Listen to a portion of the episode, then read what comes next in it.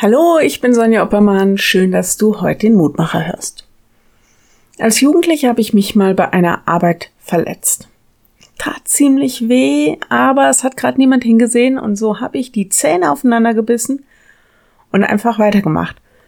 Hab mich heimlich selbst verarztet und ein paar Tage Schmerz und auch ein bisschen Entzündung ertragen.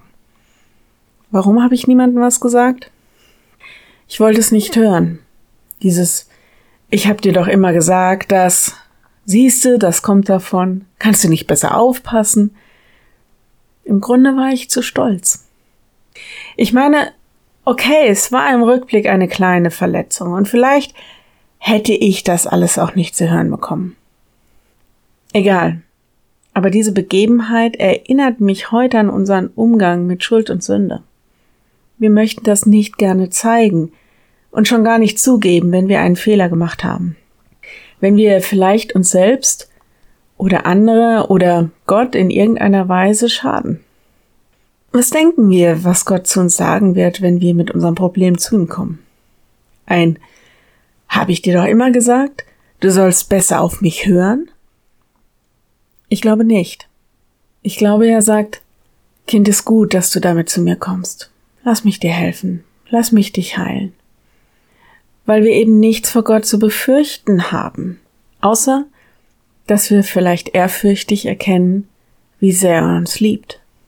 Der Lehrtext heute Christus hat gelitten, ein für allemal, um der Sünde willen, der Gerechte für die Ungerechten, damit er euch zu Gott führe. 1. Petrus 3, Vers 18. Ich lade dich ein, mit mir zu beten. Lieber Herr, gestern zu Karfreitag haben wir das bedacht, was du alles aus Liebe für uns erlitten hast, was du getragen hast.